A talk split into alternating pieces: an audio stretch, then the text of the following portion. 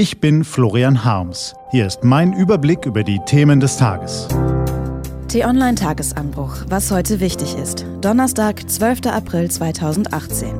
Trumps Unberechenbarkeit, der Syrienkrieg und Googles Nagetiere. Gelesen von Anja Bolle.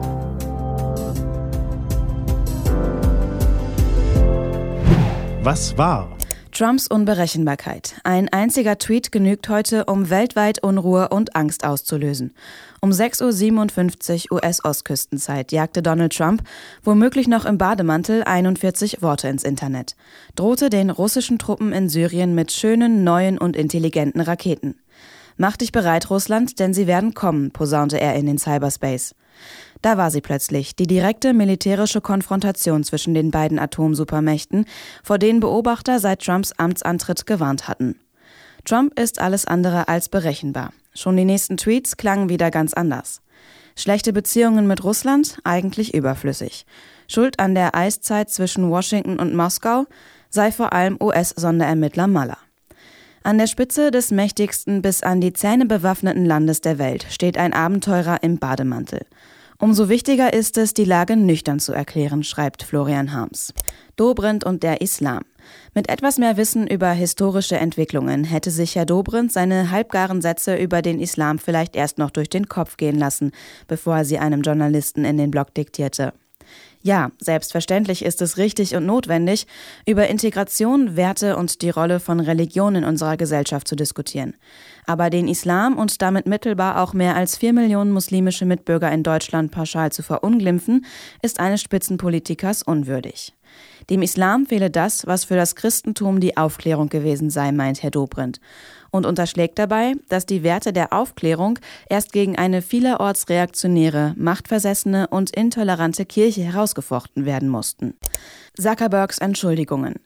Entschuldigung, es tut mir leid, soll nicht wieder vorkommen. Mark Zuckerberg hat mit den Entschuldigungen schon angefangen, als Facebook noch FaceMash hieß. Damals hatte er Fotos seiner Kommilitoninnen aus dem Intranet der Uni gesaugt, um andere bewerten zu lassen, wie heiß sie sind. Die Endlosschleife der öffentlichen Abbitte hat Zuckerberg seitdem nicht mehr verlassen, wie er bei seinem gestrigen Auftritt vor dem US-Kongress wieder mal bewiesen hat. Was steht an? Die T-Online-Redaktion blickt für Sie heute unter anderem auf diese Themen. Trump, Putin, Macron, May. Die Schlagzeilen über den Syrien-Konflikt werden auch heute von Herrschaften bestimmt, die ihre geostrategischen Interessen verfolgen. Mehr als eine halbe Million Menschen sind seit Beginn des Krieges gestorben. Ihr Schicksal scheint keine Rolle zu spielen.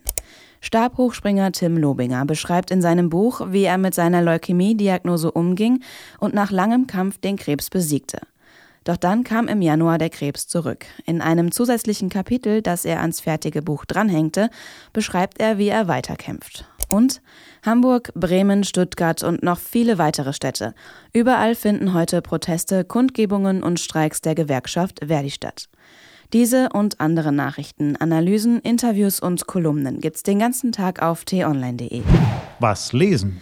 Wenn Sie möchten, unter t-online.de-tagesanbruch gibt es zwei Lesetipps für Sie. Heute geht es um psychische Krankheiten und um Nacktmulle in Laboren von Google. Das war der T-Online-Tagesanbruch vom 12. April 2018.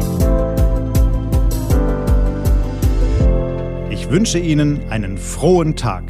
Ihr Florian Harms.